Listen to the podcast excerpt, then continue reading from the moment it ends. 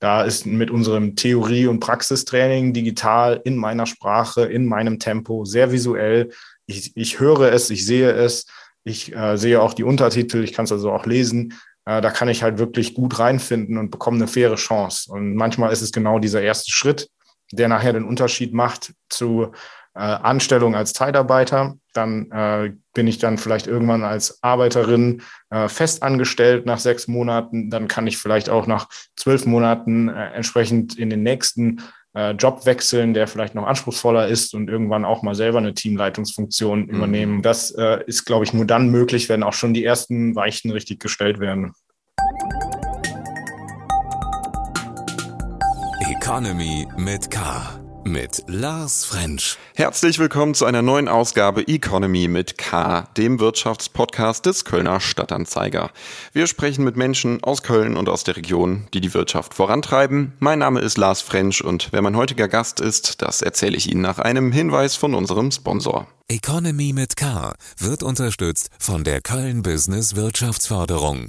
Die Köln Business Wirtschaftsförderung ist erste Ansprechpartnerin für Unternehmen in Köln. Ich spreche heute mit Andreas Kwiatkowski. Er hat 2019 gemeinsam mit Farhut Cheragi HFM gegründet, eine Trainingsplattform, um Arbeitskräfte schnell und einfach einzuarbeiten. Wie das funktioniert, wofür wir das brauchen, darüber sprechen wir jetzt. Ich freue mich sehr, dass du da bist. Andreas Kwiatkowski. Ja, hallo, freut mich auch. Ähm, ja, mit HFM wollte ja im Grunde so ein bisschen das Onboarding von Mitarbeiterinnen und Mitarbeitern, ähm, vor allem ebenso von klassischen Arbeitern, ähm, ich sag mal vereinfacht automatisieren oder vielleicht auch sogar vereinfachen. Ähm, das Ganze funktioniert eher digital und nicht so, wie man das sonst kennt, dass man so, ich sag mal, jemanden mehrere Tage lang begleiten muss oder mitlaufen muss. Oder ja, auf jeden Fall, ja. Also digital, softwarebasiert ähm, und damit auch skalierbar. Wir haben mit HFM im Prinzip eine auf die Logistik äh, und auch Produktion optimierte Trainings- und Live-Unterstützungslösung für Mitarbeiter und Zeitarbeiter gemacht, die auf der ähm, auf der Fläche arbeiten, sozusagen, wie man oft sagt, im Lager, in der Produktion, Blue Color äh, auf Englisch. Und genau, das ist äh, ein digitales Tool, eine Software. Ähm, da kann ich Arbeitsanweisungen drüber kommunizieren. Das steckt auch im Namen. HFM, wie geht etwas Schritt für Schritt? Ähm, ich kann aber auch viele wichtige vorherige Dinge, wie du gesagt hast, im Onboarding unterstützend ausspielen, zum Beispiel Themen der Arbeitssicherheit unterstützen, aber auch Kontext geben. Was ist das hier überhaupt für ein Job? Ich bin jetzt das erste Mal im Lager. Draußen steht vielleicht ähm, DHL. Ähm, wir arbeiten hier aber für einen ganz anderen Kunden. Außerdem komme ich von einer Zeitarbeitsfirma. Das ist vielleicht alles Neuland für mich, die ich gerade zum Beispiel irgendwie aus der Ukraine komme und hier einen Job suche. Ähm, das sind so die Gegebenheiten, die wir vorfinden. Und da unterstützen wir halt äh, große Betriebe, die ähm, tatsächlich viele Leute einarbeiten, die viel äh, Fluktuation haben, auch äh, Peak Seasons, das heißt Black Friday, äh, Weihnachtsgeschäft. Da muss man gleich mal die Belegschaft fast verdoppeln. Äh, wie mache ich das eigentlich? Mit traditionellen Methoden immer sehr schwierig. Hm. Du hast es gerade selber schon angesprochen, ähm, Ukraine. Ihr habt ja so ein ähm, so habe ich das zumindest verstanden, ein, eine automatisierte Sprach, ähm, so eine Übersetzungsfunktion im Grunde. Äh, das heißt, ihr habt auch Ukrainisch im Angebot. Ja, über 30 Sprachen, tatsächlich sehr viel auch bei uns im System osteuropäische Sprachen, also ähm, Ukrainisch ist nur eine, Polnisch, Russisch, äh, Rumänisch, Bulgarisch, ähm, aber auch Arabisch zum Beispiel. Ähm, alles, was äh, tatsächlich in, in dem Sektor relevant ist, äh, neben Deutsch und Englisch, Französisch, Spanisch und Co., ähm, ist also für uns interessant und wir erweitern da die Sprachunterstützung auch immer Schritt für Schritt. Hm. Habt ihr jetzt im Kontext äh, Ukraine Feedback von euren Kundinnen und Kunden bekommen, irgendwie, dass das gerade hilfreich ist? Auf jeden Fall. Äh, ich denke, dass vieles sich jetzt auch äh, in den nächsten Monaten noch ergeben wird. Am Anfang, also wir haben auch tatsächlich ein Lager zum Beispiel, wo fast ausschließlich Ukrainer gearbeitet haben in Polen.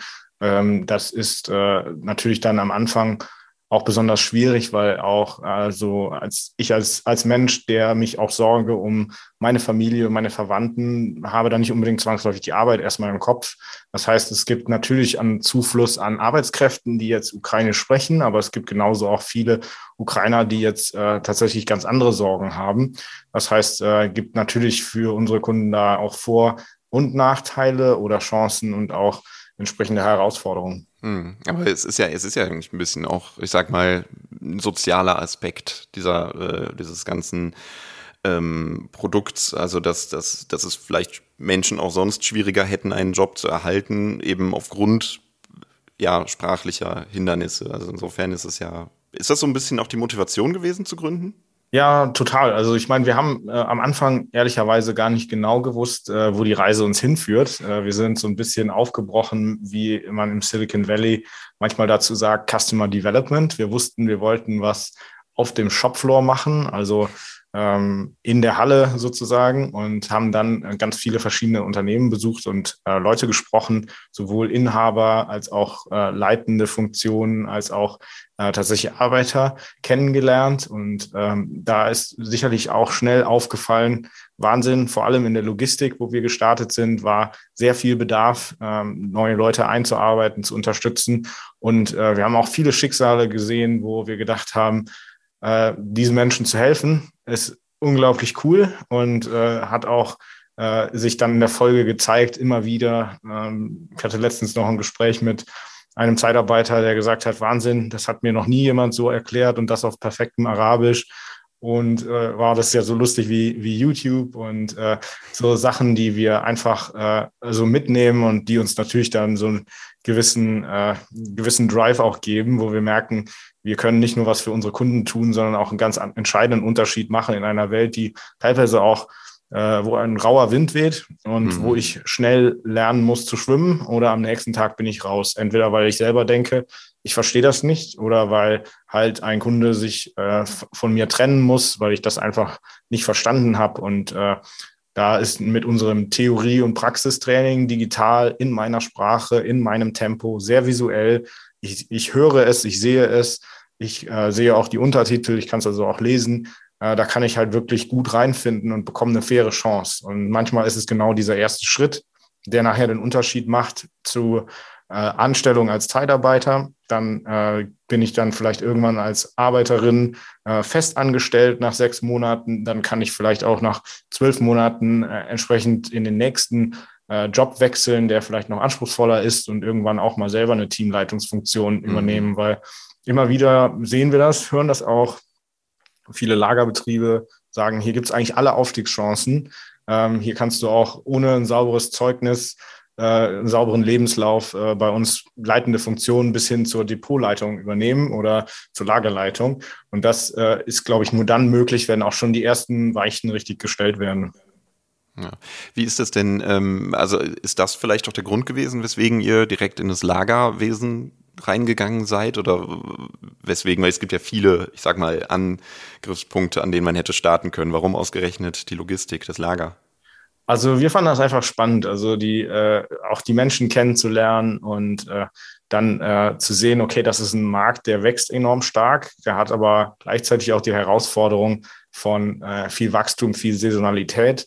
Das passt zu unserem Produkt, wo man eher um die Ecke denkt und sagt, wie kann ich das eigentlich anders machen? das funktioniert nicht. Wenn ich selber und mein Schlüsselpersonal irgendwie viermal im Jahr oder so so viel Stress habe, äh, wie kann ich das eigentlich smarter lösen? Das war äh, sicherlich ein Grund.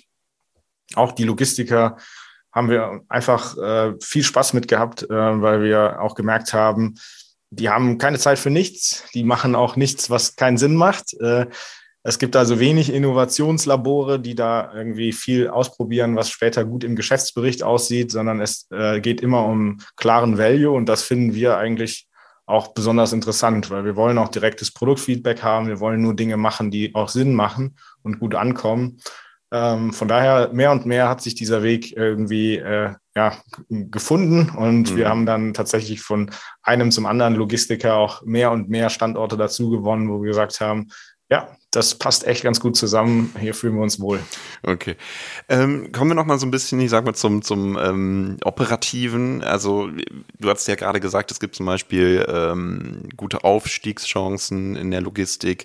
Wie ist es ähm, mit der App? Also, habe ich dann auch, sage ich mal, unterschiedliche Stationen? Also, kann ich ähm, vielleicht darin weitergebildet werden auch? Oder ist es immer so, ich sag mal, das gleiche Thema, ist das gleiche Training? Nee, auf jeden Fall. Also die typische Reise ist so, ich komme gerade vielleicht mit einem Bus an, äh, an dem Lagerstandort. Äh, man sagt zu mir, hey, komm mal mit. Ähm, hier kriegst du erstmal ein Tablet in die Hand und äh, setz dich mal in Ruhe hin. Äh, ich drücke hier mal auf Play für dich und jetzt führt dich HFM dadurch, was ist eigentlich ein Lager, was machen wir hier, was ist deine zukünftige Jobrolle und am Ende auch arbeitssicherheitsrelevante äh, Themen, so dass ich weiß, okay, ich darf mich nicht, nicht vor den Stapler bewegen, sondern ich muss vorgeschriebene Laufwege beachten. Und äh, dann äh, kommt mich meine Teamleiterin vielleicht einsammeln und sagt, komm mal mit, ich zeige dir mal äh, die Halle und unsere Workstations. Und hier arbeitest du in Zukunft. Das ist einer deiner Arbeitsplätze. Und auch hier findest du wieder ein HFM-Tablet als zweite ähm, äh, Second Screen ähm, und führt dich dann jetzt mal durch alle wichtigen Prozesse, Regel- und Sonderfälle, die du kennenlernen musst. Und das ist das initiale Onboarding, äh, was mich dazu befähigt, dann in dem, äh, in dem Lager tatsächlich meine erste Aufgabe auszufüllen. Aber dann gibt es immer viele Möglichkeiten auch von unseren Kunden, die damit auch zum Beispiel wiederholende Schulungen machen oder auch erweiternde Schulungen anbieten, äh, tatsächlich auch Upgrades zu machen, sicherlich in den nächsten äh, Job zu wechseln, wenn neue Themen kommen, wenn neue Rollen kommen. Das kann man alles im Prinzip, was man mit einem Video erklären kann, kann man auch mit HFM erklären. Ähm, das nutzen unsere Kunden auch sehr vielfältig. So über die Zeit entsteht an so einem Lagerstandort dann ein Katalog von Hunderten von einzelnen, in Anführungszeichen, Videos. Wir nennen die Sequenzen, weil man die immer anpassen kann.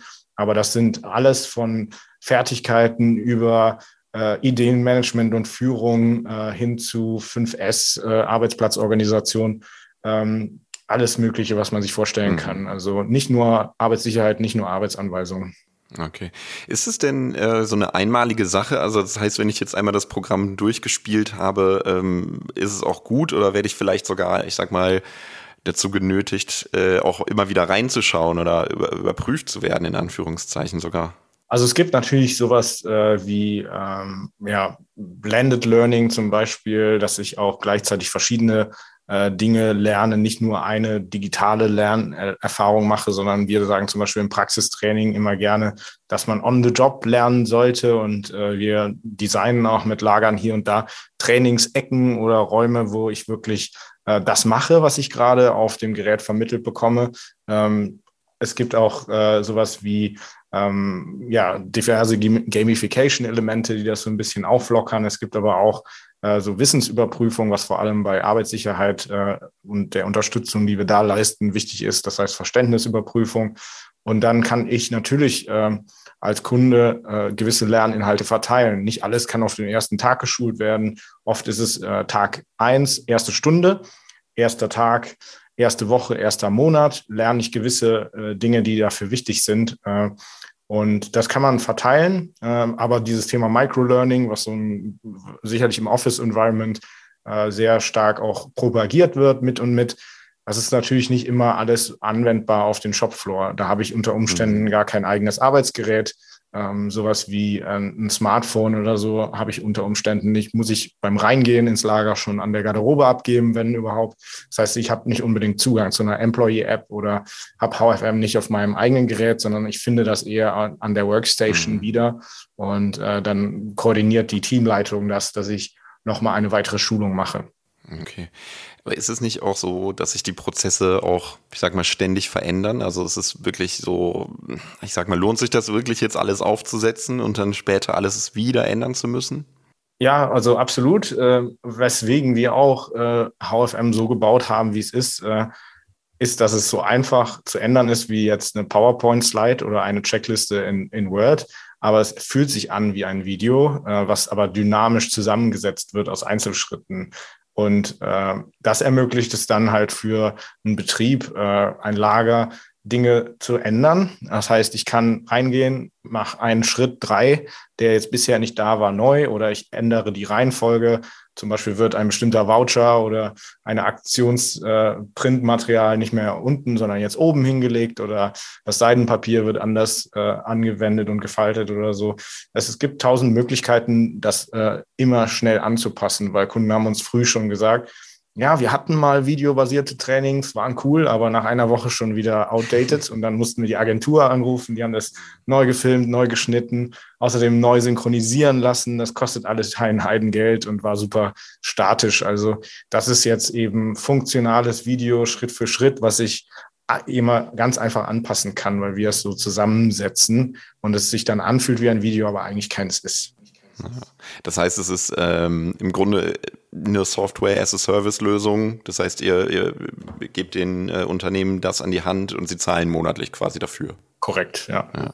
Gibt es so eine, ich sag mal, so eine bestimmte Mitarbeiterzahl, so eine Schwelle, wo ihr sagt, okay, ab dann lohnt sich das wirklich? Weil ich kann mir vorstellen, dass auch irgendwann vielleicht die Kosten noch zu hoch sind bei wenig Mitarbeitern.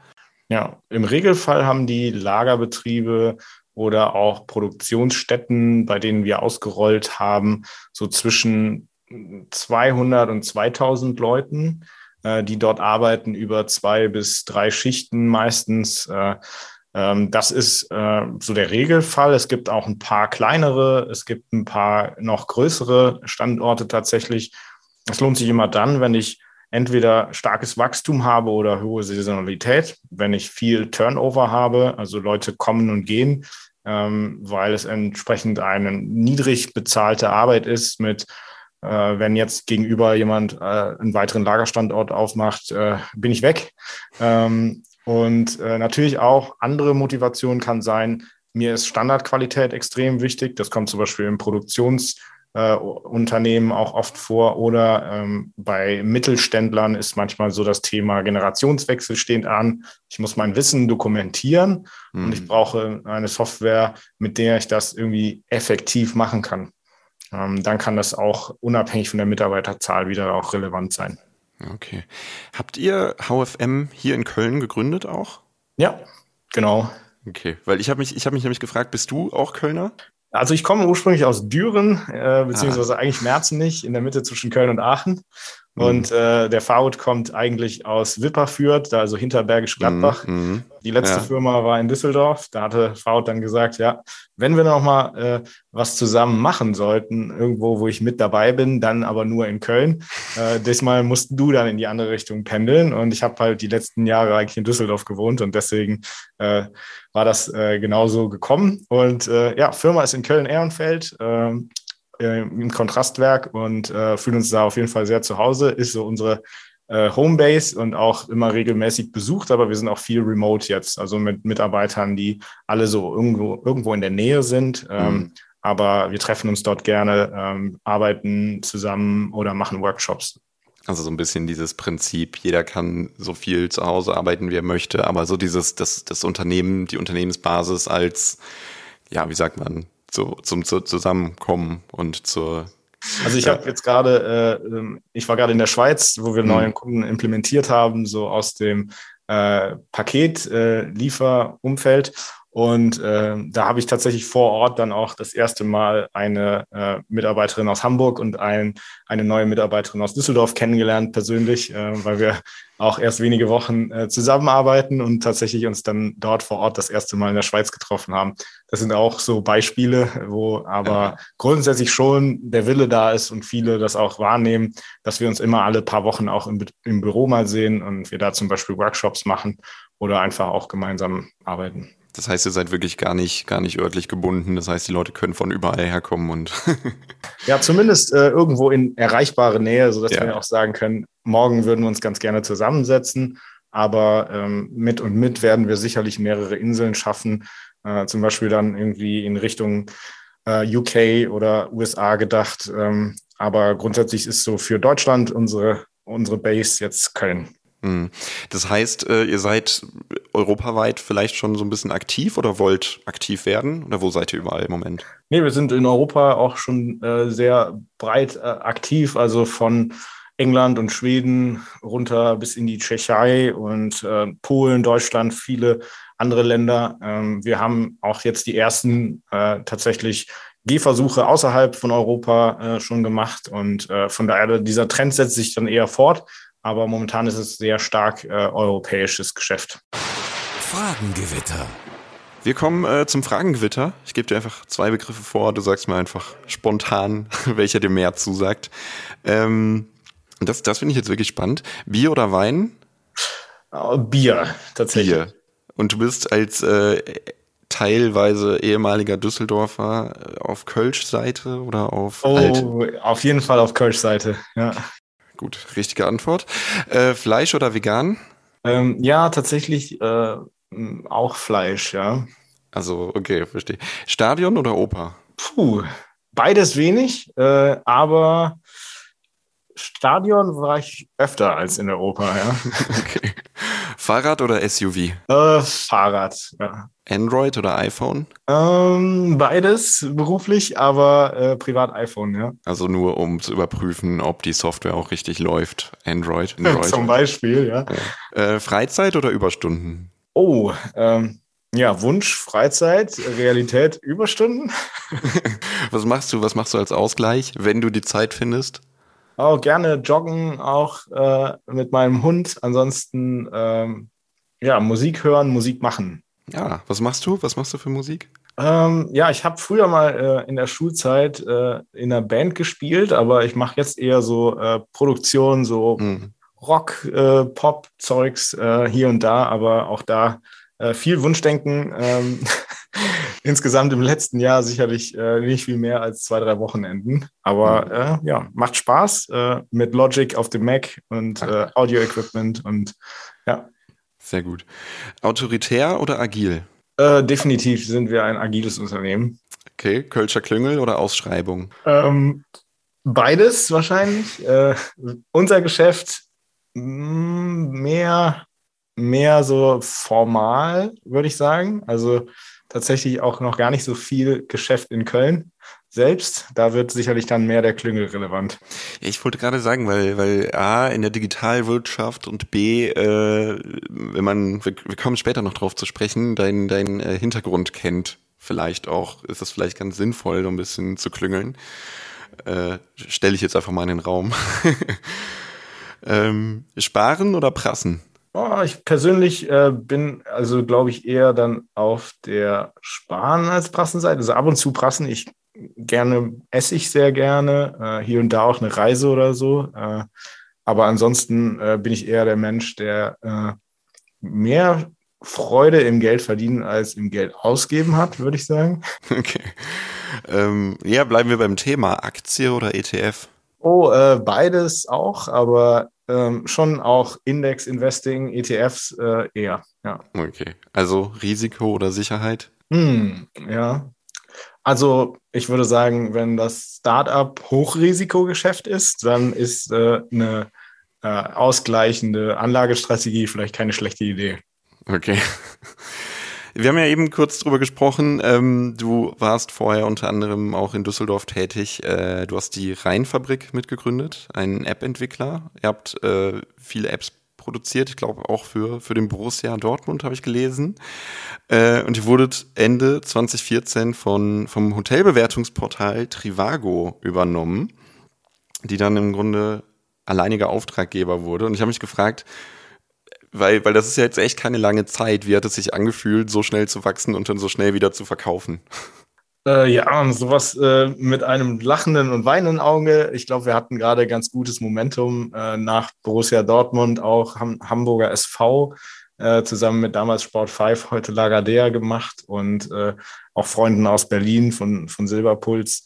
Und äh, das war äh, eine super Zeit. Und dann kamen natürlich auch andere Fußballvereine und im Fußball Kosmos äh, beheimatete äh, mögliche Kunden auf uns zu. Und dennoch, äh, Trivago war inhaltlich so äh, auch im Umgang mit uns immer einer äh, der liebsten Kunden, äh, wenn man das so sagen kann, sehr vertrauensvoll und äh, hat immer großen Spaß gemacht. Und damals dann neben den Gründern auch dann Kontakt mit dem MA-Team bei Expedia gehabt und das als Haupteigner von Trivago damals dann auch den Verkauf gemanagt hat äh, oder den Kauf gemanagt hat. Und ähm, das war im Prinzip so eine Art Talentakquise, könnte man sagen. Ähm, das heißt, es ging mehr, weniger um ein Produkt, sondern es ging mehr um die Entwicklungskompetenz und die Erfahrung, die wir dann mitgebracht haben. Und dann haben wir uns dem Trivago-Team angeschlossen. Da waren wir, glaube ich, rund 17 Leute zu dem Zeitpunkt. Hm. Bereust du es jetzt?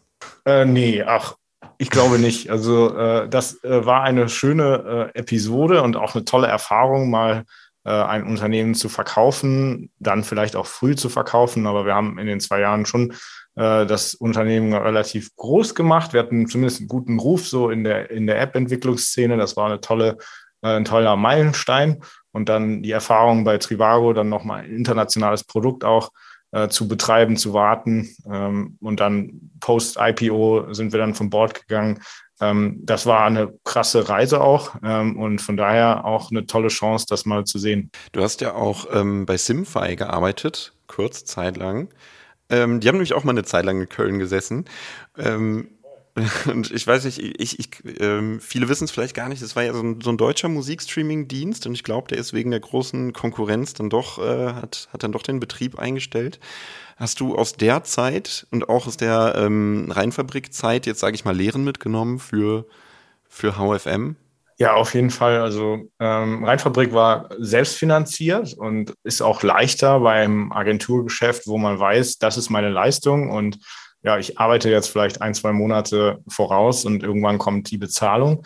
Und äh, Simfy, aber auch jetzt HFM, das ist ein Produkt-Startup. Wir haben auch damals nach der Rheinfabrik gesagt, so, äh, jetzt machen wir mal was Richtiges, äh, ein richtiges äh, Unternehmen, was ein eigenes Produkt hat, in Anführungszeichen. Ähm, richtig. Und äh, das war immer auch äh, ganz anders im, an, in der Herangehensweise. Man investiert, man äh, versucht etwas zu entwickeln um dann später den Umsatz damit zu machen. Bei Simfy war auch sehr viel Aufbau und das mhm. war zu einer Zeit, die auch noch davon geprägt war, dass ein Spotify noch nicht im Markt war und man viele auch noch missionieren statt konvertieren musste, mhm. äh, für Musik Geld zu zahlen in der Zeit, wo man entweder noch die Plattensammlung äh, äh, auf der Festplatte äh, getauscht hat im Studentenwohnheim oder halt äh, hin und wieder auf YouTube äh, sich Sachen angesehen hat. Mhm. Da hatte YouTube auch noch keinen Content-Filter. Also war äh, eine äh, interessante Zeit und ja. wie immer, man lernt viel und äh, Dinge, die man macht und nicht macht. Äh, auch so ähm, der Umgang, wie ist das mit Investoren in einem Startup? Das äh, sind so Sachen, die ich damals auch so ein bisschen aufschnappen konnte, zumindest so aus der Beobachterperspektive. Jetzt, jetzt vielleicht nicht mehr in der Beobachterperspektive, aber Stichwort Investoren. Ihr habt äh, vor, vor zwei Jahren, glaube ich, ähm, zweieinhalb Millionen Euro eingesammelt in der Finanzierungsrunde. Ähm, wie ist jetzt der aktuelle Stand? Gibt es da weitere Pläne für Finanzierungen? Ja, wir haben gerade nochmal eine Finanzierungsrunde gemacht von 5 Millionen Euro. Ähm, die Bestandsinvestoren haben auch wieder investiert. Das heißt, äh, Kindred aus London und Capnemic aus Köln, die man ja hierzulande gut kennt. Und äh, die haben sich beteiligt neben einem Berliner Investor, Joint Capital, und verschiedenen äh, ja, Business Angels, ähm, unter anderem eine Hamburger Familie mit investiert, aber auch äh, der ehemalige ähm, ja, Chef von Amazon in England äh, mhm. zum Beispiel und weitere, die eher so aus dem Logistikumfeld kommen. Ähm, das sind äh, äh, jetzt sicherlich äh, auch Personen, die uns dann inhaltlich noch mal weiterbringen. Ja. Und äh, neben den, äh, was wir jetzt von den Investoren gelernt und auch äh, mitgenommen haben an Hilfe. Äh, freuen wir uns natürlich mit den 5 Millionen Euro jetzt tatsächlich nochmal das Team deutlich auszubauen von jetzt äh, rund äh, an die 20 bis vielleicht Ende des Jahres 40 Mitarbeiter ähm, auf verschiedenen Positionen von wir nennen es Commercial, also äh, Marketing, Vertrieb und äh, Customer Success, Kundenbetreuung. Das bauen wir gerade aus, aber auch äh, sicherlich die Entwicklung, äh, Softwareentwicklung, äh, wo wir auch eher so herkommen. Ähm, da freuen wir uns auch dann darauf, das Team da zu verstärken und um noch mhm. mehr Kunden, auch international, sehr gut. Ja. Ähm, ihr habt jetzt die, die, die 5 Millionen noch zusätzlich eingesammelt. Was, was ist jetzt jetzt so, woran fehlt es noch? Was sucht ihr gerade noch so? Ja, auf der einen Seite sicherlich äh, weitere Kunden äh, neben den Logistikern und auch anderen äh, Branchen, die wir jetzt anfangen zu bedienen, immer gerne ähm, natürlich. Und äh, vor allem aber wunderbar äh, wäre es jetzt doch mehr und mehr Talente, gerne auch aus dem Kölner Umfeld, äh, an Bord zu holen. Das heißt, wir suchen aktuell halt in allen Bereichen, aber ähm, sehr gerne bei uns melden auf unserer Webseite how.fm beziehungsweise auf unserem Stellenportal findet ihr auf jeden Fall immer die aktuellen Job-Ads. Ist das, ist das eigentlich so ein Ding? Weil ich habe das Gefühl, in Köln suchen sehr viele Startups, sehr viele Mitarbeiter im Moment. Ja, auf jeden Fall. Ich glaube, alle Unternehmen suchen. Äh, ich glaube, so die äh, Corona-Zeit wurde dann da auch teilweise in, in den USA als The Great Resignation bezeichnet, wo viele jetzt auch umgedacht haben, was funktioniert heute für mich, remote. Oder auch ähm, das, was ich da lange gemacht habe mit der Pendelei, da habe ich jetzt eigentlich gar keine Lust mehr drauf. äh, ich glaube, es gibt viel Bedarf an, an vor allem immer schon an guten Leuten. Ähm, deswegen, ja, wir suchen wahrscheinlich wie jedes Startup, wie jedes große Unternehmen und äh, ja, freuen uns auf jeden Fall, äh, wenn auch Leute mit schon ersten Vorerfahrungen bei uns anklopfen. Genauso aber ähm, haben wir aktuell auch Werkstudenten, die für uns tätig sind. Also mhm. Einfach gerne anklopfen und wir finden bestimmt etwas, was Spaß macht und passt. Äh, ähm, glaubst du, glaubst du, dass der, der, der Standort Köln auch vielleicht so ein bisschen daran gerade schuld ist eigentlich? Also ist das so, ähm, weil, weil es gibt ja diese Theorie so ein bisschen, dass vor ein paar Jahren war Köln startup-technisch gar nicht so gut aufgestellt. Und das hat sich irgendwie in den letzten Jahren geändert. Also würdest du das unterschreiben? Ähm, ich glaube, ähm, grundsätzlich, äh, wenn wir in so die Startup-Welt schauen, ist es manchmal echt hilfreich, schon mal in einem schnell wachsenden Unternehmen äh, tätig gewesen zu sein oder als Mitarbeiter, als Mitarbeiterin, die ich jetzt sehen würde, in manchen Positionen schon mal die Erfahrung gesammelt habe, Software zu verkaufen, zum Beispiel Enterprise-Software und äh, ganz klar ist, so der Reifegrad des Ökosystems bestimmt auch die Anzahl der Personen, die äh, das schon mal gemacht haben. Der ist wiederum natürlich in Berlin größer, in London aber noch mehr, im Silicon Valley und äh, New York sicherlich noch mal mehr. Das heißt, äh, Köln hat da sicherlich noch Aufholbedarf, aber je mehr Startups auch entstehen, desto mehr Leute gibt es dann tatsächlich, die das schon mal gemacht haben, die auch Lust haben, in das Ökosystem wieder zu investieren. Ähm, und wir haben mal gesagt, uns ist auch wichtig, irgendwie in der Heimat zu gründen und auch für den Markt auch äh, durchaus hier und da ganz vorteilhaft, kurze Wege zu unseren äh, Lagerstandorten, die in der Regel auch viel dann hier in der Rhein-Ruhr-Region sind, Richtung die Niederlande. Ähm, in Berlin muss man dann hier und da schon mal öfter in den Flieger steigen, äh, wenn auch in Berlin und in Polen natürlich sehr viele Lagerstandorte sind und auch äh, in anderen Ländern. Aber das äh, waren so mit die Gründe, aber Hauptgrund war sicherlich äh, die Heimatliebe. Äh, habt ihr sonst, ähm, ich sag mal, klar, du hast jetzt gesagt, ihr wollt weiter, ich sag mal, die Expertise im, im Logistikbereich ausbauen, aber andere Bereiche, auf die ihr jetzt vielleicht übergehen wollt noch, steht das auf dem Programm? Ja, wir haben auch Kunden aus anderen Bereichen. Also erstmal mhm. der Übergang von Logistik zu Handel ist teilweise auch schon fließend. Ähm, wir haben äh, da Kunden zum Beispiel wie Fressnapf, die auch das System einsetzen oder im Bereich äh, Food und im Bereich der Produktionsunternehmen haben wir auch schon Kunden. Immer dann, wenn ich sage, okay, ich habe Sprachbarrieren in meiner Operative, das heißt Mitarbeiter, die vielleicht nicht so gut Deutsch sprechen und ich versuche mit Händen und Füßen Dinge zu erklären oder eben eine hohe Fluktuation, niedrig bezahlte Jobs oder äh, allgemein ein Arbeitsumfeld, äh, wo viel Personal auf und wieder abgebaut wird, zum Beispiel Food im Bereich Catering oder im Bereich Quick Service Restaurants, also mhm. Franchises. Das sind so äh, Segmente, die für uns auch interessant sind, wo wir schon die ersten Kunden auflesen, auch wenn unsere Webseite eher in Logistik angestrichen ist. Ja gut, aber wenn man da die Expertise hat, äh, warum dann nicht auch versuchen? Ähm, ich sag mal, vielleicht zum Abschluss, wenn jetzt ein Unternehmen kommen würde, vielleicht aus der Logistik und sagen würde, äh, wir möchten gerne HFM übernehmen, was würdest du sagen? Ich glaube, ich habe gelernt, so never say never, aber es ist äh, auf jeden Fall noch viel zu früh, um über einen Verkauf nachzudenken. Mhm. Ich glaube, das ist ja auch was, was ich dann äh, schon mal erleben durfte, wenn man früh verkauft. Das ist natürlich immer auch eine tolle Erfahrung und äh, immer eine gute Sache. Aber ähm, ich glaube, wenn wir jetzt auf HFM blicken, wollen wir das halt schon selber auch operativ in viele Länder bringen und vielen Menschen helfen. Und ich glaube, wenn wir uns äh, äh, jetzt in den nächsten Jahren äh, noch weiterhin so gut entwickeln, dann ist äh, ein Verkauf vielleicht etwas, was jetzt nicht auf der Prio-Liste ganz, ganz oben steht. Okay, sondern die Prio-Liste ist einfach äh, ganz oben wachsen. Ja, auf jeden Fall. Und äh, ja, und Spaß dabei haben. Also okay. das ist auf jeden Fall äh, einfach ein total cooles Gefühl, gerade auch in in aller Welt äh, dann da unterwegs zu sein und äh, auch zu sehen, wie das Produkt Früchte trägt. Und das, äh, ich glaube, jetzt fangen wir erst dann die harte Vorarbeit an zu ernten. In der Presse ist das ja manchmal so, wenn über Gründungsgeschichten berichtet wird, auch von Freunden oder Bekannten, dann ist es gerne ein Overnight-Success und äh, dennoch ist der dann oft 10 years in the making und mhm. äh, die meisten Startups äh, werden ja doch eher so zwischen fünf und zehn Jahre nach Gründung äh, verkauft und dann ähm, oder gehen an die Börse. Und das ist äh, etwas, wo wir auch jetzt sagen, ja, HFM wird wahrscheinlich das Letzte sein, was wir machen im Leben. Und von daher manchmal äh, hört man von Gründern, die früh verkauft haben, dass sie sich doch auch ärgern, weil das eigentlich ja doch das, das Coolste äh, war, was man vielleicht auch sich so überlegt hat oder zusammen mit Kunden überlegt hat. Und von daher, wir haben da gerade so viel Spaß dran, dass ich das mit dem Verkaufen auch eher echt sehr un weit unten anstellen würde.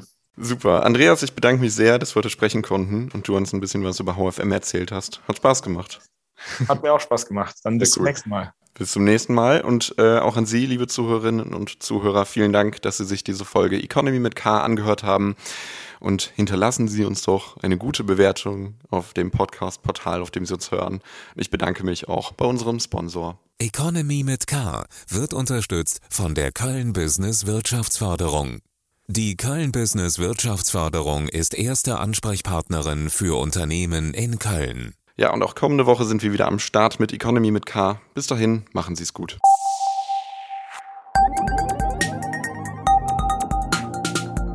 Economy mit K.